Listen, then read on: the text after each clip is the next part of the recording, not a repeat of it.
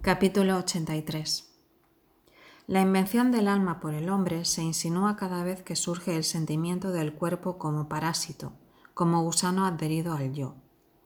Basta sentirse vivir, y no solamente vivir como aceptación, como cosa que está bien que ocurra, para que aún lo más próximo y querido del cuerpo, por ejemplo la mano derecha, sea de pronto un objeto que participa repugnantemente de la doble condición de no ser yo y de estarme adherido. Trago la sopa.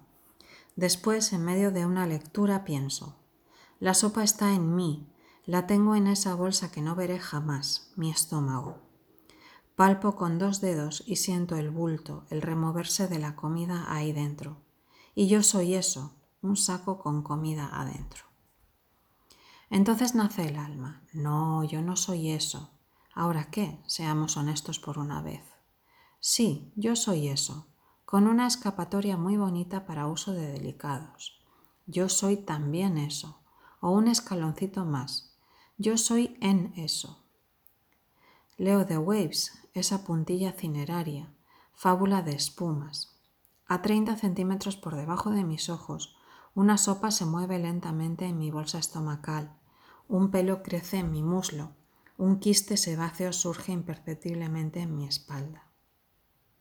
Al final de lo que Balzac hubiese llamado una orgía, cierto individuo nada metafísico me dijo, creyendo hacer un chiste, que defecar le causaba una impresión de irrealidad. Me acuerdo de sus palabras.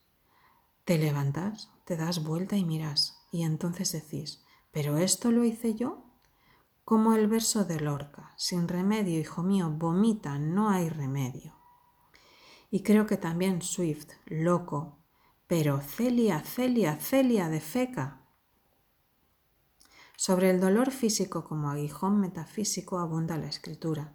A mí todo dolor me ataca con arma doble, hace sentir como nunca el divorcio entre mi yo y mi cuerpo, y su falsedad, su invención consoladora, y a la vez me acerca a mi cuerpo, me lo pone como dolor.